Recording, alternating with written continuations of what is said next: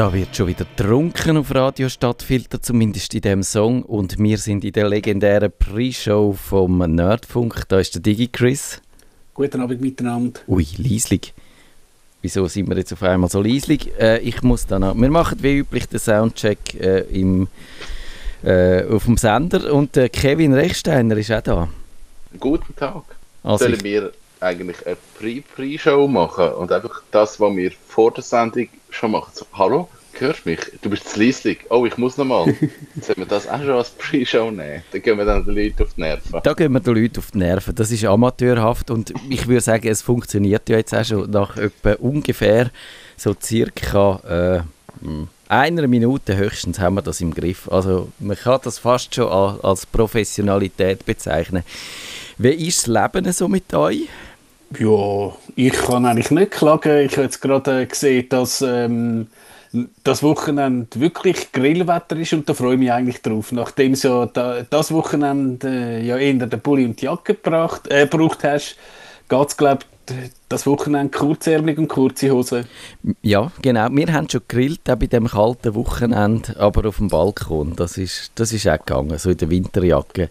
Kevin, bist du auch ein, du bist du jetzt eigentlich Vegetarier oder, oder nicht? Oder, aber man kann ja auch grillieren, wenn man nicht äh, Fleisch isst. Ich bin nicht. Ich bin Fleischesser.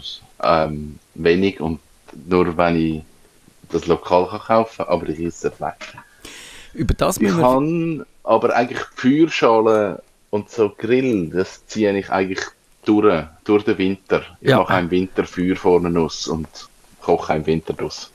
Das ist, das ist super. Das, äh, ja, ich finde auch, also gerade so, wenn man so lebt, wie du das machst, dann ist doch das optimal, auch, auch äh, stimmungsmäßig und so. Und dann können wir damit Leute fragen, äh, was, was du da machst. Ist das auch schon passiert? hey, am neuen Standort nicht mehr und ich glaube, darum tue ich ein bisschen zurückhaltend sagen, wo ich genau stehe, weil ich habe das Problem am alten Ort gehabt, dass die Leute einfach gekommen sind und mir auch einfach in die Wohnung gelaufen sind und darum bin ich jetzt ein bisschen ja. zurückhaltend man weiß, wo ich bin, man findet auch raus, wo ich bin, aber ich kommuniziere es nicht so offen. Das ist nicht so die Zoo-Atmosphäre, wenn du äh, quasi das Tier bist, gefällt dir nicht so, das verstehe ich noch. Ich meine, es ist jetzt auch wirklich verblüffend, die, die Tiny House, äh, das Momentum, dreht ja immer weiter. Ich habe letztens so eine Dokumentation gesehen, von, dass es in Deutschland jetzt so x so Hersteller gibt, wo so Tiny Houses bauen und so und dass das auch so eine kommerzielle Seite bekommen hat. Vielleicht noch in einer Minute, bis wir dann pünktlich mit der eigentlichen Sendung anfangen. Kevin, findest du das gut oder ist das doof? Es hat, glaube gute Seiten und hat schlechte Seiten. Wie alles wird ein Trend halt irgendwann kommerzialisiert. Es hat viele Anbieter darunter, wo ich jetzt mal sage, die, die schreiben sich so ein bisschen, ja, wir haben seit 30 Jahren Tiny House Erfahrung, aber eigentlich sind's, haben sie noch nie ein Tiny House gebaut. Ja. Und es gibt äh, Schreinerbetrieb oder Zimmermannen, wo wirklich eine Ahnung haben von dem und einfach sagen, ja, könnten wir auch noch, aber das wie nicht gross vermarktet. Also, mhm es ist ein schwierig zu sagen, was macht Sinn und was nicht. Ich sehe schon. Da müssen wir vielleicht mal eine eigene Radiosendung dazu machen. Aber jetzt dann gerade in 5 Sekunden der eigentliche Nerdfunk. Nerdfunk. Herzlich willkommen zum Nerdfunk. Nerdfunk. Ihre Nerds am Mikrofon Kevin Recksteiner und Matthias Schüssel. Und Digi Chris. Guten Abend. Wir reden wieder über alte Geräte. Das ist so jetzt gerade der Trend im Moment. Wir haben ähm, Nerdfunk 561 haben wir schon mal über alte Geräte geredet und dort, also ich nicht, ihr habt über alte Geräte geredet. und dann haben wir diskutiert, wie man die kann am Leben behalten und was wir für Möglichkeiten haben. Und jetzt komme ich und sage, es gibt einen Moment, wo man vielleicht einfach Geräte auch einfach muss fortrühren Und oh nein! Ich möchte mit uns ein bisschen über das reden, wann sind die Momente. Und ich möchte über das reden, wo man oder wo oft halt vergessen geht und auch bei mir vergessen geht. Ich installiere mir irgendwann ein Modem, ich installiere mir irgendwann einen Router und der steht dann dort für die nächsten 15 Jahre Ob, Mhm. Ist das gut oder ist das nicht gut? Äh, Was ist bei eurer Installation, wenn ihr jetzt schon durch eure Wohnung durchgeht, das älteste technische Gerät, wo ihr einfach ignoriert, dass es das gibt, was einfach den Dienst macht? ja, das ist eine interessante Frage. Digi Chris, willst du Bei anfangen? mir ist es im Fernsehen. Da ist noch eben zu der Zeit, wo es kein DVB C-Tuner gab, wo einfach ähm, ein dummer Monitor ist. Aber ja, ist wahrscheinlich, ja, das meiste ist schon relativ neu, aber der Fernseher muss uh, 2010 oder so sein. Uiuiui, ui, da werden jetzt ein paar äh, graue Jahre bekommen. Jetzt hast du deine ganze, deine ganze Reputation als Digi Chris verspielt, weil du bist ja der Mr. Fernseher eigentlich gewesen. Also, es ist ein Fernseher, der andere ist schon ein bisschen neu. Okay, okay, gut. Einer von deinen Hunderten von Fernsehen. So, ja. Okay, also ich, ich finde das eine wahnsinnig schwierige Frage, Kevin. Ich, ich weiß nicht, ob ich die beantworte. Wahrscheinlich, wenn ich da zum Studio auslaufe, fällt es mir dann ein. Also, aber das Älteste ist wahrscheinlich meine Spiegelreflexkamera. Die ist schätzungsweise etwa so von 2007 oder so. Das ist eine Nikon D7000, glaube ich, wenn ich mich nicht irre. Ich glaube, eine Spiegelreflexkamera ist jetzt auch weniger das Problem, weil das ist irgendwie nicht am Netz. Aber wir haben jetzt auch bei verschiedenen Kunden so das Phänomen gehabt, dass halt auch oft alte WLAN-Geräte im Einsatz sind. Ähm, und wir die dann einfach müssen aus Sicherheitsgründen ersetzen. Und ich habe mir dann auch mal überlegt, wie alt so, also nur schon in meinem Tiny House die Installation ist. Und die ist eigentlich vier Jahre unberührt. Ich habe nie mehr etwas an der gemacht. Und vier Jahre in der IT ist lang. Ja. Und äh, wie gehen wir da damit um? Das ist eine berechtigte Frage. Du hast schon recht. Wir haben, sich, wir haben uns in der letzten Sendung um äh, Computer gekümmert und um äh, äh, Handys und so, aber eigentlich nicht so ums Zubehör. Und da ist natürlich, das liest man immer wieder so ein bisschen, aber es bleibt meistens unter dem Radar, dass halt dann die Router äh, so zum Beispiel Sicherheitslücken haben und dann halt ja, im dümmsten Fall kann da einfach jemand ins eigene, in das Netz spazieren, wo man die hat von außen, wie wenn er würde zur Familie gehören. Ja, das stimmt. Hast du, äh, hast du so Fälle gesehen oder, oder äh, wo du wirklich das Gefühl hast, die Sicherheitslücken sind ausgenutzt worden oder hast du mehr das Gefühl, es, es, man kann einfach das Risiko nicht eingehen? Ähm, ich glaube an einer Berufsschule, wo ich jetzt nicht oute, wo ich mal geschafft habe, ist effektiv das äh, passiert, dass ähm, über unsichere WLAN-Verschlüsselungen sind die Leute ins ähm, ja, das Lehrernetzwerk oder das Administrationsnetzwerk. Es sind zwei getrennte Netzwerke, also das Schülernetz gegeben, also das Administration oder Administratoren Netzwerk gegeben, wo die ganze Lehrer-PC und natürlich die ganze Admin- und Sekretariat drüber gelaufen ist und die sind dort drauf gekommen. Uncool.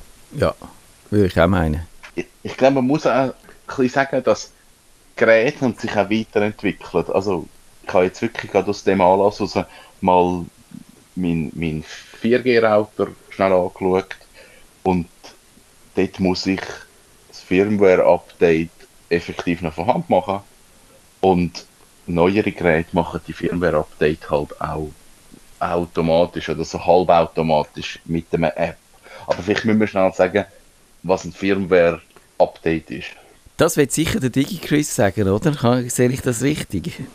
Ich würde einfach sagen, eben, äh, die Geräte haben eine Software, also ein Betriebssystem und das hat halt, kann auch Fehler drin haben und das muss man natürlich auch immer mit ähm, Patches ähm, ähm, korrigieren. Jetzt kann es sein, dass zum Beispiel äh, ein Bug ist, wenn, wenn man irgendwie, es hat es gerade mal gegeben, beim WLAN-Schlüssel einfach irgendeinen dummen Seich gegen den Router rührt, dass man den Router reinlässt. Das wirst du aber können flicken. Jetzt ähm, gibt es ja die ähm, WLAN-Verschlüsselungen. WEP ist ganz alt. Das ist einfach per Definition unsicher und das wirst du manchmal mit einem Firmware-Update nicht mehr können, ähm, korrigieren. Du kannst ja nicht irgendwie dein, dein Dieselauto irgendwie zu einem Elektroauto machen.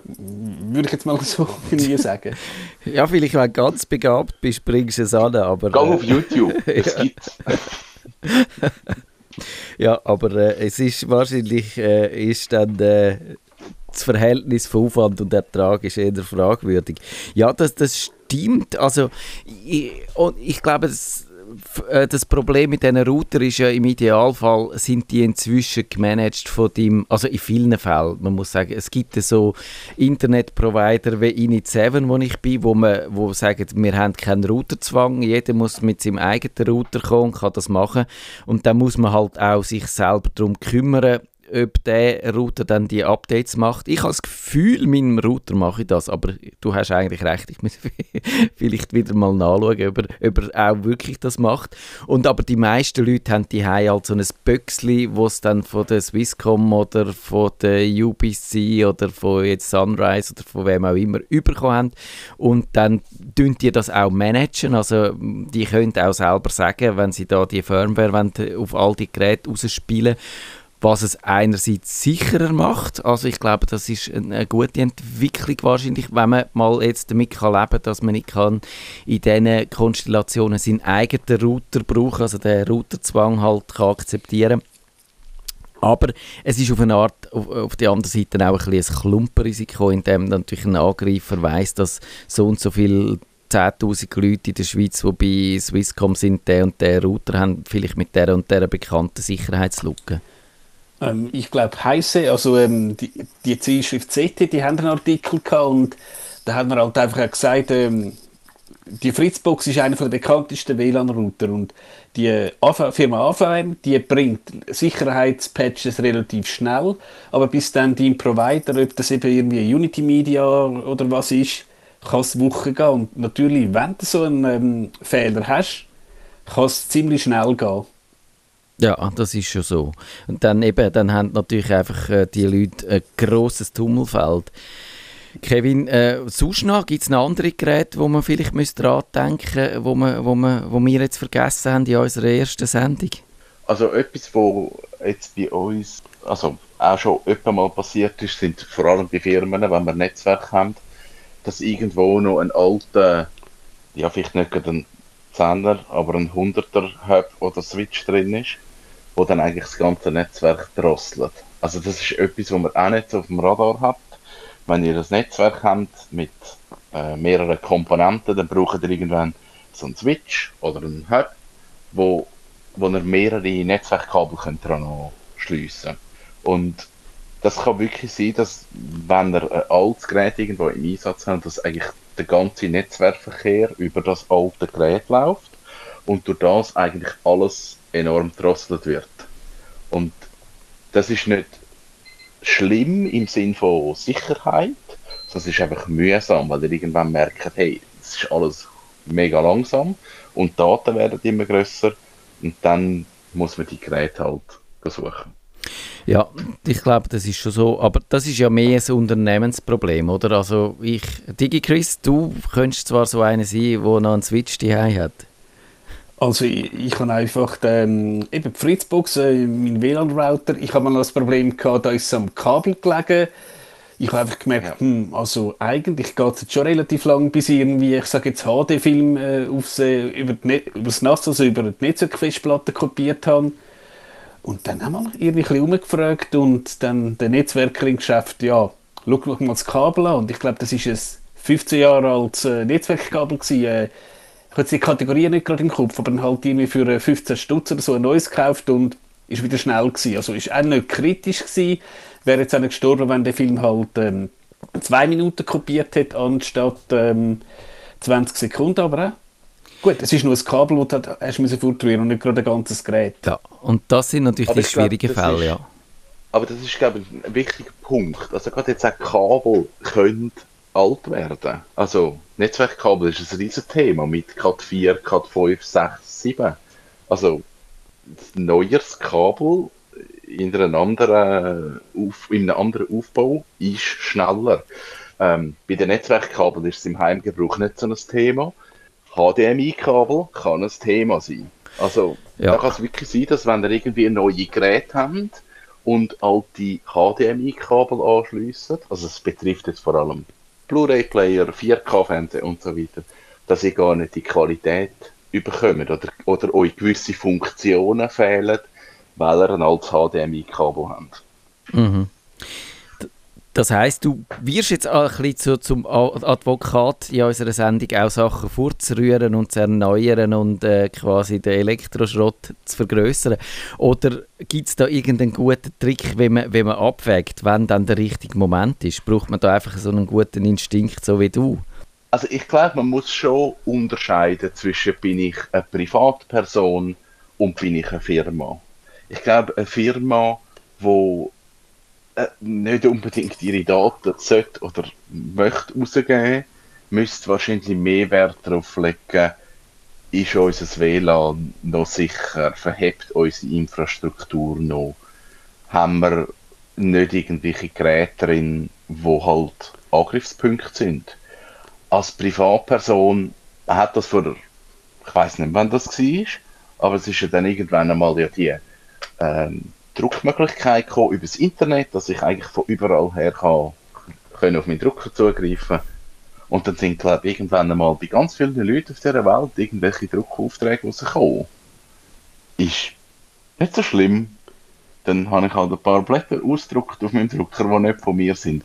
Aber das ist jetzt nicht so tragisch. Ich glaube, als Firma muss man da schon ein bisschen mehr Fokus drauf legen und auch wirklich mal alle zwei, drei Jahre durchgehen und einfach mal sagen, wir machen die Firmware-Updates, wir schauen, was wirklich alt ist und oft ist es dann halt so, entsorgen. Ja. Das ist das Problem natürlich, das ist tatsächlich so. Aber auf das sind wir wahrscheinlich sogar in der letzten Sendung gekommen, dass wenn man ein Gerät nicht mehr aktualisieren kann und keine Software mehr hat, keine aktuelle, dann, muss, dann bleibt einem nichts anderes übrig, außer noch das Offline zu brauchen, irgendwie eben im Keller unten, äh, hinter der dicken Wand ohne Internet, dann kann man es wagen. Aber, äh, oder ja, in einem isolierten Netzwerk ging das auch, aber sobald es am Internet ist, muss es irgendwie aktuell sein. Das ist schon so. Ja, oder das Problem von Kevin vorher mit dem HDMI-Kabel. Je nachdem, wenn du jetzt ein zu altes Kabel hast, kannst, habe ich auch schon erlebt, dass wenn du jetzt auch deine UPC-Box einschaltest, dass du sich einfach mit dem Fernseher nicht hat können synchronisieren Ja, das ist nervig, aber vielleicht einfach, wenn du jeden Abend vor der Tagesschau dreimal ein- und aus machst, rührst halt das Ding fort, holst irgendwo beim Versandhändler deiner Wahl ein neues Kabel für 20 Stutz und äh, hast kein Problem mehr. Ja, es wird schon gehen, aber äh, das ist dann, glaube ich, eine Abwägung, wo man kann sagen ja, jetzt, den Müll halt wirst halt in Gottes Namen produzieren, weil eben auch gesagt, so Kabel irgendwann werden die schlecht. Und es hat, glaube früher einmal einen Fall gegeben, wo ähm, Kabel von Antennendosen zu Fernsehen nicht ganz, ja, nicht ganz dicht sind, irgendwie tatsächlich Störungen verursacht haben. Und das, wenn du im letzten Fall irgendwie äh, Dienst störst, hast du dann plötzlich den Pachelwagen vor der Tür und dann wird es sicher teurer, als äh, ein neues Kabel zu kaufen. Genau, das weiß der Jan-Josef Liefers, weiß das auch, wie das ist, wenn es nicht ganz dicht ist. Ähm, Auch. Entschuldigung, ich kann eigentlich nicht mit dem Thema anfangen. Also es ist, ich, ich, es ist eine knifflige Sache. Gerade bei so einem Kabel siehst du mir ja nicht an, wie alt das es ist. Du musst eigentlich ein Ersatzkabel haben, um es überhaupt herauszufinden. So, vielleicht gibt es irgendwo Messgeräte, aber die hat man ja nicht daheim. Also da musst da musst wirklich, du kannst einfach schmecken dran und dann weißt dass dem ist nicht mehr zu trauen, dem Kabel. Wenn du Radio Bärmünster hörst, dann ist nicht gut. Ja, genau. Ja. Oft sind auf den Kabel aber Bezeichnungen drauf. Die sind zwar kryptisch, kann man aber googlen. Ähm, bei der HDMI ist zum Beispiel, da gibt es verschiedene Standards. Also HDMI 1, 1, 1, 1, 2, 1, 3. Und das teilweise ist es angeschrieben. Und manchmal hat man einfach Pech und, und dann ist es nicht angeschrieben. Ich glaube aber, wenn man so über eben die ganze Geschichte von, man muss es updaten können und Firmware-Update reden, dann kommt halt etwas, wo man beim Kaufen halt wie schon ein bisschen kann berücksichtigen Und zwar, wenn ich halt ein Gerät kaufe, wo jetzt einfach ein No-Name-Produkt Ja. ist, wo ich den Hersteller nicht kenne, wo ich irgendwie günstig für 15 Franken auf AliExpress bestelle, dann ist die Wahrscheinlichkeit einfach kleiner, dass ich für das Gerät ein Update bekomme. Oder dass ich dort, vielleicht gibt es aber ich muss es finden. Und wenn man halt zu ein bekannteren Hersteller geht, dann ist die Wahrscheinlichkeit größer, dass so Updates auch ausgeliefert werden, dass man die kann machen kann. Auch dort, die werden irgendwann sagen, hey, das Gerät ist jetzt so alt, man macht es einfach nicht mehr. aber tendenziell kann man die einfach länger im Betrieb lassen und updaten.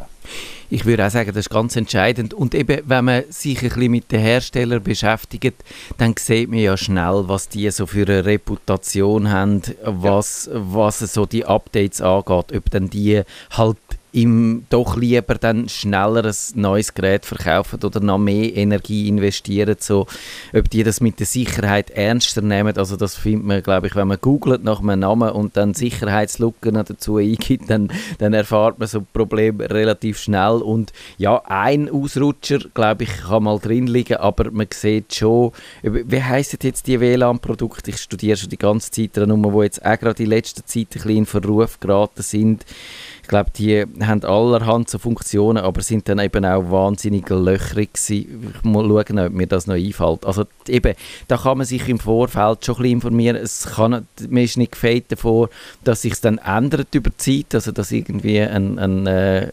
ursprünglich gut beleumundeter Hersteller dann halt schlechter wird mit der Zeit und dann irgendwie das vernachlässigt, die Updates oder so, das kann schon passieren. Aber DigiChris, hast du noch irgendeinen Trick, wie man, wie man da könnte Nein, aber also, man kann sicher sagen, dass ich glaube, Samsung hat sich glaube für vier Jahre committed, Apple noch länger. Also ja, man kann auch wieder sagen, bei Apple ist es halt so, du zahlst einiges für die Hardware, aber du kommst enorm lang Updates über und Apple tut sogar bei den ganz bösen Sicherheitslücken schieben sie auf den ur, uralten Geräten ähm, noch. Also eben, wir, wir werden nicht gesponsert für Apple, aber äh, bei Apple weiß man also im Positiven und im Negativen einfach, was man hat.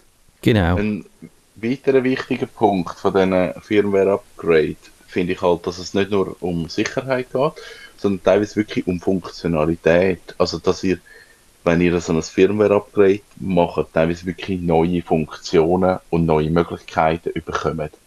Man kennt das oder es hat sich so ein bisschen etabliert bei, bei so Smart Home Lösungen, dass es plötzlich so ähm, neue Möglichkeiten drin hat. Ähm, Philips Hue hat da immer wieder so Spielereien drin. Ähm, Mai-Stromadapter zum Beispiel, die haben irgendwann einmal ein Firmware-Upgrade gemacht und dann haben sie mir Temperatur angezeigt, die ich vorher auch nicht hatte. Also so es gibt plötzlich dann irgendwie neue Funktionen, wo, wo man vielleicht kann brauchen. Ja, kann man, kann man so sagen. Einfach beten, dass beim Einspielen vom Firmware-Upgrade nicht gerade der Strom ausfällt, weil dann ist das Gerät, wie man so äh, neudeutsch sagt, bricked, also ist nur noch ein Ziegelstein und dann muss man es leider, wenn es noch neu ist, auch entsorgen. Ich hatte zwar mal einen Fall gehabt, wo es dann der Hersteller anstandslos ähm, austauscht hat, weil anscheinend er ein fehlerhaftes Firmware-Update ausgespielt hat.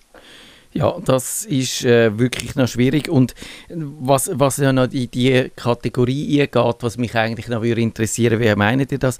Könnten da die Hersteller mehr machen? Könnten die einem mehr auf dem Laufenden behalten? Also eben mal die äh, automatischen Updates, wo man nicht von Hand muss einspielen, die sind super. Aber äh, würdet ihr einem Hersteller glauben, wenn er sagt, äh, ja, wir, jetzt, äh, wir wären froh, wenn du das Gerät, das du von uns gekauft hättest, nicht mehr würdest einsetzen weil es einfach von den Sicherheitsaspekten nicht mehr so verhebt? Oder würdet ihr dann finden, ja, haha, ha, ihr wollt einfach wieder ein bisschen Geld verdienen? Also äh, könnten da die Hersteller noch mehr machen? Ähm, ja, also ich glaube, das ist etwas, was wird passieren. Man hat das jetzt nur so am Rand mitbekommen, weil schlussendlich geht es ja oft dann so um Geräte, die 50, 80, 100 Franken kosten. Ähm, es gibt äh, Hersteller Ubiquiti, wo so WLAN-Lösungen macht. Und die forcieren das effektiv, dass die sagen, hey, dein Gerät wird nicht mehr unterstützt, es kommt kein Updates mehr über, das ist ein Sicherheitsproblem. Und die Info, die gehen also wenn ein Kunde irgendwie die Software installiert hat oder so, dann kommt der die Info über, was wirklich heißt, hey, du bist dann bald mal raus. Ein anderes Beispiel, und das fände ich jetzt auch noch eine spannende Diskussion, wir haben so Autos, die elektrisch werden. Und es gibt so Hersteller wie Tesla, die dann irgendwann einmal sagen, du hast jetzt zwar ein Auto von uns und brauchst unsere Software, aber hey, du kommst keine Updates mehr über. Pech kann man schon Neues kaufen finde ich eigentlich auch eine spannende, aber auch eine erschreckende Entwicklung. Ja, ich glaube, mit dem müssen wir uns sowieso auseinandersetzen, dass äh, einfach immer mehr, dass der Kühlschrank eine Firmware hat, Kühltruhe, sämtliche äh, Geräte und dann willst du nicht einmal pro Woche oder einmal pro Tag durch die Wohnung laufen und schauen, welches Gerät das jetzt ein Update braucht, oder Dick Chris? das wäre es nicht so.